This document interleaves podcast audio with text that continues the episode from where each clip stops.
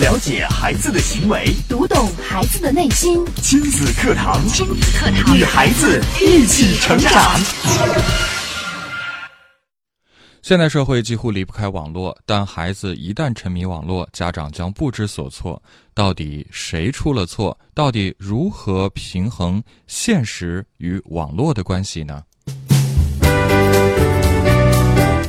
亲子堂今日关注：孩子该不该碰网络？主讲嘉宾：亲子课堂创始人、亲子教育专家陆岩老师。欢迎关注收听。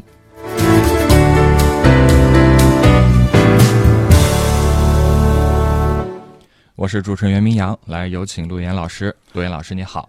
明阳好，亲子课堂的亲粉们，大家好。嗯，今天说的这个话题，相信对于很多家长来讲，心中有一个大大的问号。甚至我们一直都把这个网络也当成是洪水猛兽啊。孩子到底该不该碰网络呢？嗯，如果现在我们还在谈这个问题的时候，我觉得这个问题已经过时了啊。为什么说它过时了呢？因为网络现在在我们这个世界里边无处不在。呃，并且呢，我们现在很多孩子的学习啊，就必须要通过网络，离不开了。现在美国孩子交作业是在这个他们的网络系统上来交作业，哎，并且呢，老师布置作业都是说啊，你要你去那个某一个视频网站上去看一个视频吧。哇，看完那个视频之后呢，你写一下你的这个感想。还有呢，就是呃，我记得前一段时间就宣传印度的一个一个男孩儿，嗯，是一个大学生。然后呢，他给他自己的弟弟呢设计了一个数学的一个视频的一个讲解的呃视频，嗯，然后这个视频呢就被很多的学校疯转，嗯，老师说这是最好的一种数学学习方法，哎，然后就安排所有的学校的孩子都来看这个视频，所以网络就在我们的生活当中，手机就在我们的生活当中，iPad 平板就在我们的生活当中，但是我们现在发现没有，失控，失控，控制不了了，哎，失控了。那么，当开始失控的时候，我们家长就开始困惑了。嗯，哎，小的孩子呢的家长呢就开始说了：“我的孩子天天抱着手机，天天拿着平板儿啊，手机、平板儿没有就哭啊。”年龄大的孩子呢，到了青春期了，说：“我现在孩子沉迷于网络，天天就在网里边，只要呢上网，什么这个日子就能过；不上网，这日子没法过，甚至连吃饭都不想去吃。”嗯，一系列的问题来了。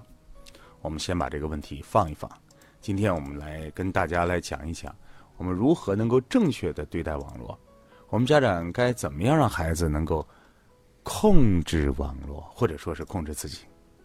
那么，首先第一个问题啊，给到大家，嗯，来分享，就是你有没有哪件事情让你如痴如醉的沉迷过？你有没有哪件事情让你如痴如醉的沉迷过？对，嗯，比方说，突然热播了一个电视剧，嗯，啊，在七八十年代的时候，八九十年代那个时候，如果热播一个电视剧的话，可以说是万人空巷的。嗯，啊，我记得那个时候演《渴望》啊，演这个。新白娘子传奇啊，嗯，哈，呃，这个演呃各种各样当时热播电视剧的时候，各家各户什么事儿不干，都在家看电视，都要守候在那个电视剧的黄金时段，嗯，并且每天只能播一到两集啊，好痛苦，好煎熬啊！一集的时间其实差，应该是很长时间，说开始播两集，我们都。太快乐了啊！说一天能看两集都很快乐。最后电视台开始三集连放，哎呀，五集连放，过瘾呐！最后突然发现呢，哎，电脑上可以持续播放，可以点播了。当时呢还有盗版碟，哎呦，提前就出来了啊！那买回家一天不出门，零食准备好，从早看到晚。我就听一个朋友说，说当年播放《流星花园》的时候，嗯，那个那时候都已经流行 DVD 了嘛，然后去买了一张 DVD，他先看了一遍，哎，他妈妈又看了一遍，嗯，然后他和他妈妈又看了一遍，嗯，并且他们怎么看的呢？他妈妈呢，呃，这个给单位说，哎呀，不行，我要休个病假，哦，这段时间工作压力太大了，身体不支，哎呀，我三天之后再去上班，天哪！那么这三天的过程当中，就是看 流星花园。哎呀，F 四，我举了一个电视剧的例子啊，生活当中有很多很多这样的一些例子，嗯，大家可以发一发。你有没有对某一件事情特别的痴迷？好，大家思考一下这个问题，可以将大家的生活当中曾经沉迷过的，甚至说现在还在沉迷的这一件事情、一件事物，跟我们分享一下。大家可以透过以下的两种方式参与进来：新浪微博搜索“迪兰路言亲子课堂”话题帖后跟评论；微信平台关注微信公众号“亲子百科”，百是成百上千的百课是课堂的课，将您的答案发过来，卷入式的学习。那明阳有没有这个突然很沉迷什么？嗯、倒没有说突然很沉迷，就是 其实一直有 有一直很沉迷的事情，啊。就是呃，上中学那会儿，其实挺挺沉迷听流行歌曲的，啊，买了一大堆的那个，呃，当时还要买那个正版的磁带嘛，嗯。啊，天天听。就做作业的时候，因为我那个呃书桌前头有一个这个老式的双卡的录音机，嗯。就是声音调的很小，因为我自己一个房间嘛，哦。做着作业都在听。嗯然后后来呢，升级了，有这个 Walkman 啊什么的。嗯呃，其实我我感觉我那上学那会儿好像这个很流行，包括很多同学也是这样，就是特别是女同学很羡慕女同学怎么样呢？她头发长啊，她戴个耳机、藏在这个头发里头，老师是看不到的。嗯，看起来他很认真的在在在听课，其实他没有听，他是在听歌呢。是不是非常羡慕他？对当然自己头发留起来。，对，当然就想，哎呦，这这什么？怎么才能把这耳机线给挡住呢？嗯就即便是这样，虽然没有很长的头发，嗯，但是还是坚持天天听。对你就是特别喜爱，那每天当时可能获取资讯的这个途径也很有限，你不知道你喜欢的歌手什么时候发专辑了，当时也没有网络这么发达，但是你还是会穷极所有。那会儿还有这个呃报刊亭嘛，卖的那个当代歌坛呀。啊，对，呃，歌迷大世界呀，这些杂志，那一本十来块啊，在那个年代，我觉得那真是价格不菲，嗯很精美，但是还是要去买，因为就是很喜欢，咱俩差不多。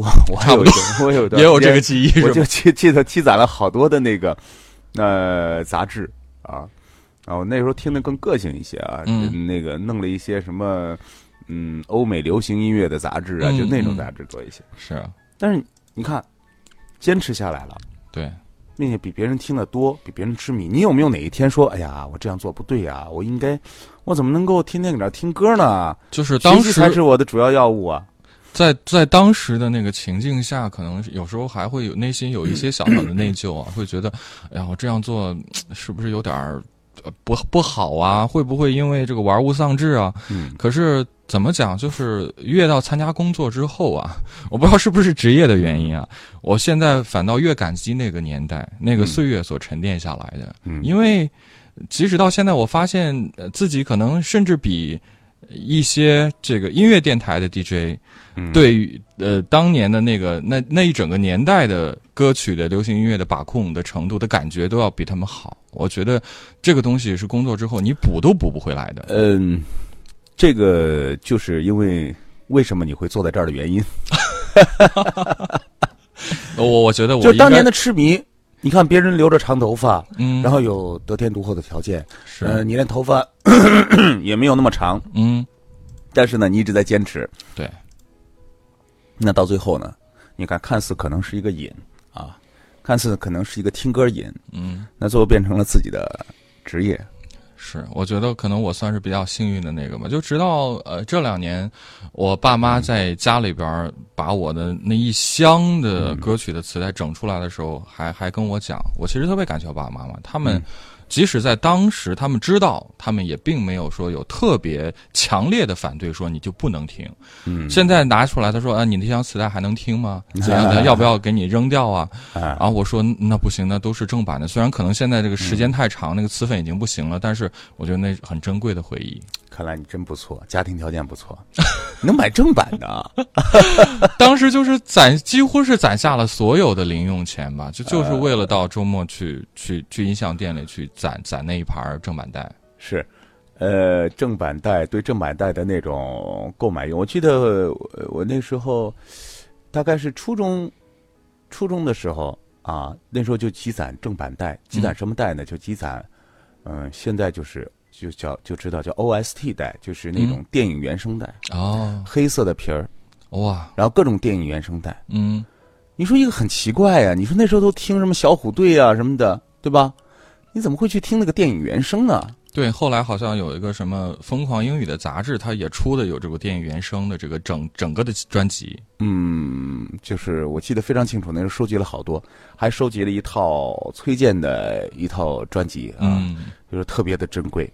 是你看，在年轻的时候，我们会对很多的东西很好奇。是的，我们现在再回头看一看，我们那时候收集电影原声带，我也不知道到底在听什么，但是你会觉得很快乐。就是那当时就是不，甚至都不记得当时听过什么了，嗯但是就那种快乐的感觉，现在还能够依稀的回忆起来。对一个事情的这种好奇，然后对这种瘾的坚持，嗯，到最后呢，你就会发现这段岁月对你人生当中起着至关重要的作用。是，如果你没对一个什么东西痴迷过，你就很难达到这种状态，你就很难把它转化为你生命当中非常重要的一个宝贵的财富。嗯，那说到这儿，大家可能会有点迷茫了。你们俩说音乐这个事儿，听歌这个事儿，嗯，痴迷了。很多家长说：“哎呦，我的孩子啊，写作业的时候特别爱听歌，我一定给他纠正过来，对吧？”怎么能一心二用呢？听听咱俩说的，觉得家长应该这会儿挺糊涂的啊，有点挺迷茫的。对啊，那你的意思是不是说，我鼓励他？就是鼓励孩子一上网成瘾，然后就沉迷于网络呢？嗯，马上分解。好，我们来稍事休息，广告之后接着回来。当然，大家还要记得刚刚陆岩老师提的问题：你有你有没有为哪件事情沉迷过、疯狂过，一直深深的喜爱着？分享过来，新浪微博“迪兰路言亲子课堂”话题体后跟评论，微信公众号来关注“亲子百科”，直接留言给我们。广告之后接着回来。亲子课堂正在播出，稍后更精彩。本节目由全国女性健康连锁品牌普康好女人冠名播出。做不一样的女人，拥有不一样的美丽。零三七幺六零九九八九八二，了解孩子的行为，读懂孩子的内心，亲子课堂，亲子课堂与孩子一起成长。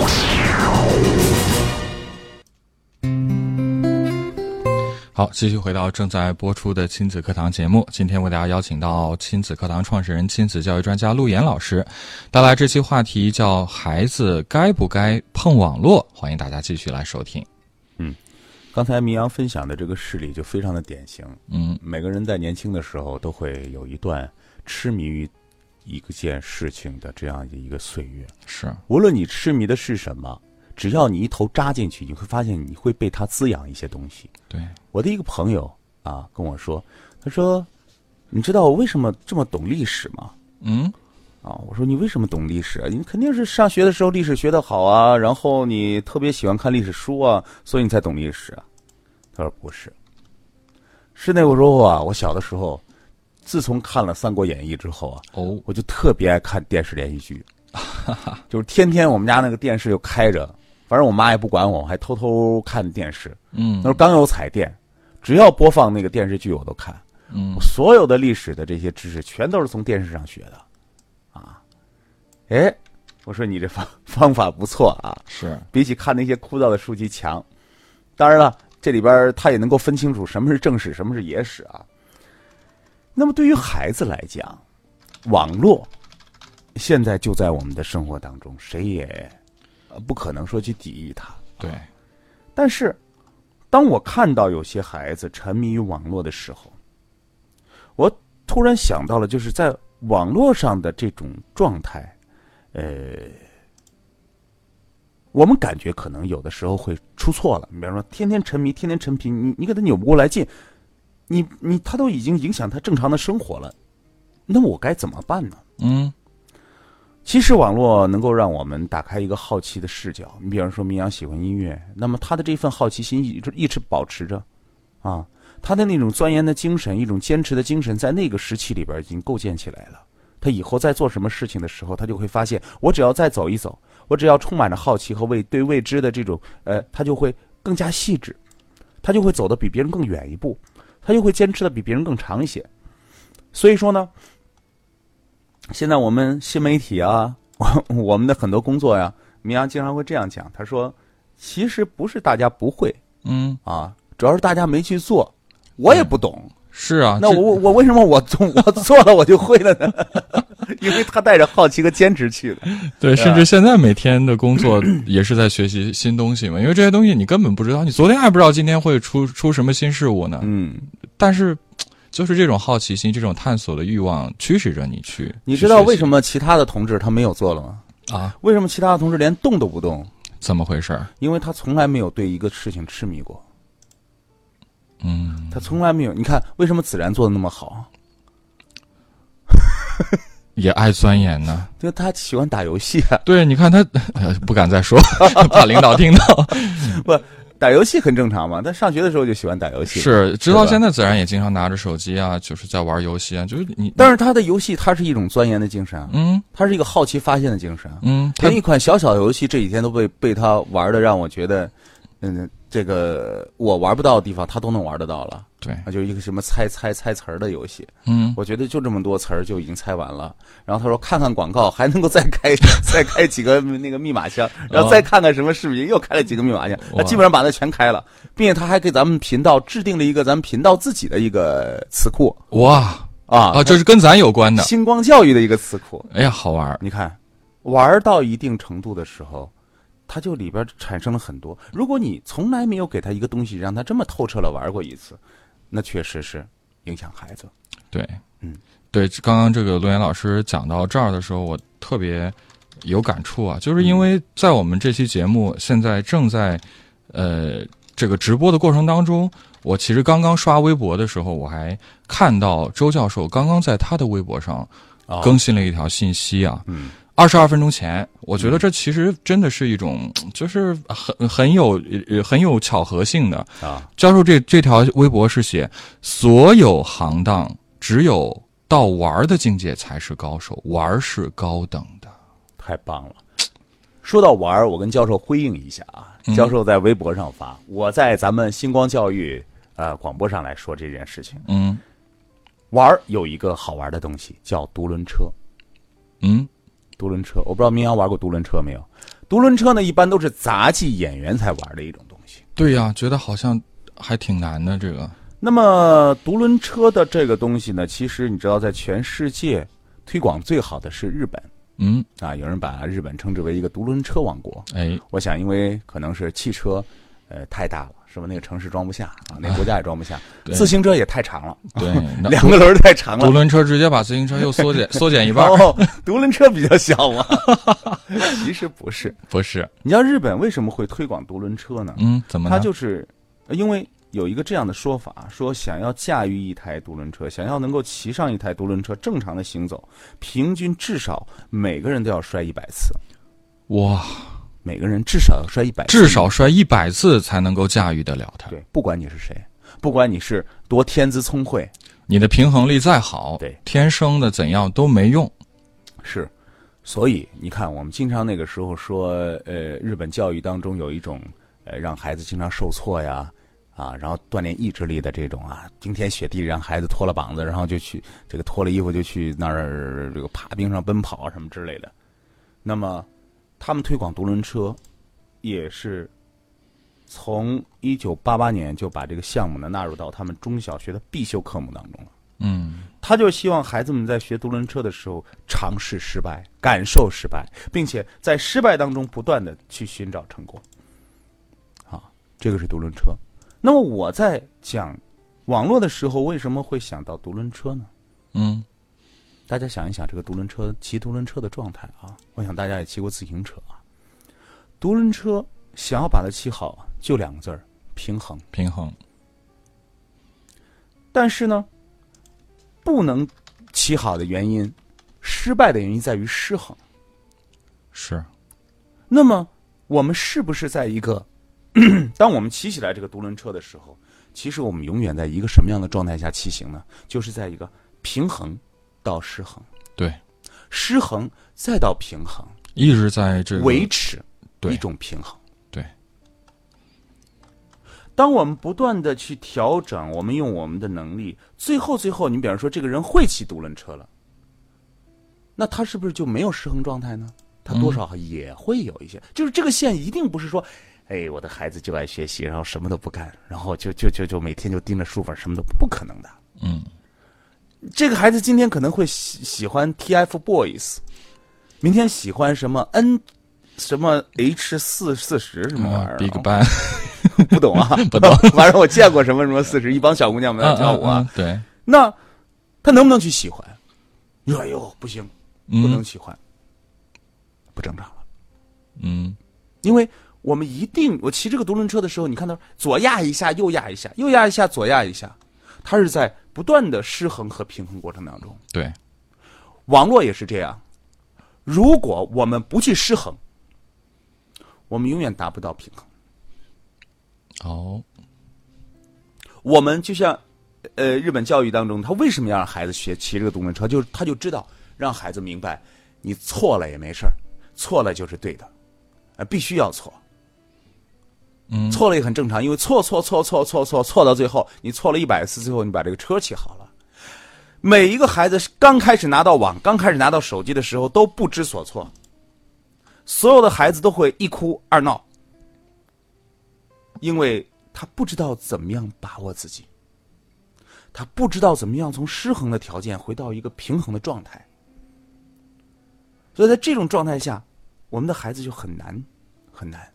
但是你知道吗？一个人想有成就，嗯一定是从一个平衡状态突破到一个自己一个并不能够掌控的一种状态里边，嗯然后去不断的失衡平衡，是不断的失衡平衡，哎，他就进入到一个高级阶段了。就像你骑这个独轮车，开始的时候你不断试错，是不是一直一直在失衡、失衡、失衡？对，然后突然你开始掌握，你骑上了，可以平稳的慢慢骑行的时候，你已经进入到一个掌控平衡的一个更高级的状态。当你开始不断高速的骑行，就像教授刚才讲的，我开始玩了，嗯那他的速度越来越快的时候，他又找到新的平衡点了。那我们的人生是不是这样的？我们的孩子面对各种瘾头的时候，他是不是这样的？网络是一个瘾，生活当中比网络更多的瘾还有很多。是啊，你不能只看到好像说，其实网络本身就是一把刀或者是一个工具，但是呢，你把它看作了是一个瘾。与其说是网络的失衡，不如说是你生活当中的失衡。我发现多半的孩子在网上生活失衡之前，其实他早已在生活当中失衡了。哦，如果生活当中是平衡的，他不会在网络当中寻求这种刺激。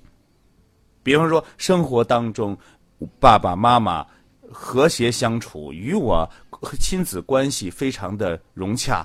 我们周六周日都会有开心快乐的时间，我们还有一起的出行。那么，网络只是我生活的一部分，是我的工具。但如果我现实的生活失衡了，我就会在网络找寻到新的一种平衡。是，我发现，如果一个人不会走到一种失衡的状态，这个人永远不会成功。比方说，我们经常看到的一些乖乖子、乖乖女，嗯。家长让干什么，我就乖乖的做什么。是，我永远找寻一种平衡，我永远不知道我要出去突破一下，我要去做一件我想做的事情，哪怕这件事情被别人看起来是错误的。嗯。就像明阳，他不好好上学，天天听歌，嗯，花他家里的钱，还买正版，你挣钱了吗你啊？我那时候买的都是盗版，你家有多少钱让你给他买正版啊？嗯那时候正版十几块啊，对呀、那个年代十几块什么概念啊？是，啊，后悔了吧？其实还不后悔，为什么呢？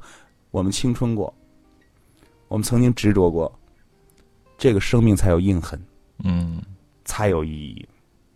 一定是从一个人一定要追求一种失衡，我们要允许孩子的失衡。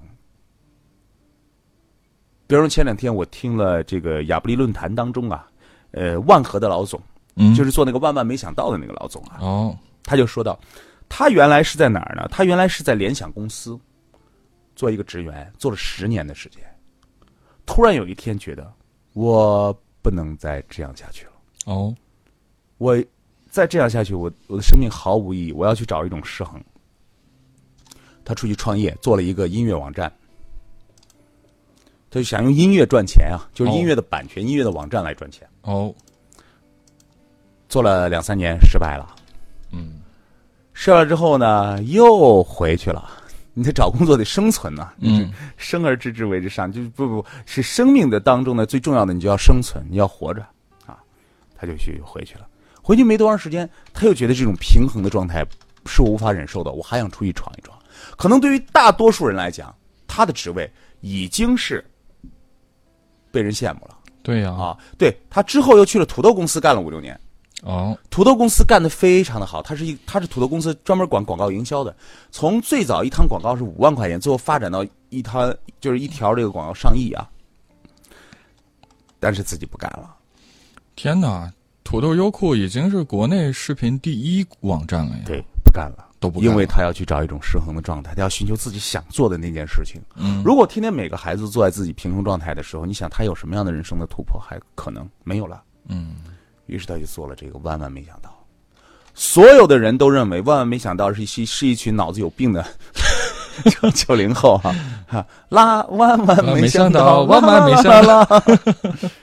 但是你知道吗？就是我看他去年就就是刚刚结束的亚布力论坛当中，他就说到，他说我现在呢，看起很多人看起来好像我是带着一帮九零后在这恶搞，啊，是啊，其实呢，我在做的一件事情呢，就是，呃，在给所有的年轻人找寻他们想做，但有没有其资金，有没有胆量去做的一件事情。嗯，他在扶持那些有想法但又不敢承认自己的那些人。你像，万没想到那些人，那古灵精怪的，谁会认可他？对啊，下一步他们要做悬疑剧，他们还会做一些恐怖片。你想这些人，你要是放在正统的这个行当里边，基本上就被 pass 了。对，可是因为他自己是曾经经常处在一种失衡的状态，他知道如何在失衡当中找寻新的平衡，于是他的公司不断的壮大，他的事业不断的壮大。这是每一个人的基本能力。嗯，就是在自己的舒适区域找寻到一个新的不平衡点，然后建立新的平衡。那么今天呢，我们没有时间说如何在孩子的各个阶段来帮助孩子正确的认识网络。我们也没有办法按照这个时间轴来讲，比方说，我们对一个三岁的孩子如何让他从失衡转平衡，平衡转失衡，我在今后的节目当中将继续和大家来分享。嗯，所以我们今天先解决一个问题：孩子该不该碰网络呢？我们的答案是，网络就是我们身边的工具，没有什么该不该。就像我们该不该炒菜做饭用刀是一样的。那么，我想今天留下一个结论呢，就是失衡的状态是我们要去寻求的，这样的人生才有意义，才有突破。但最终我们要学会的是如何从失衡进入到平衡的状态。嗯，好，谢谢罗云老师精彩的讲解。今天节目就是这样，非常感谢大家的关注和收听。明天的同一时间，亲子堂和您不见不散。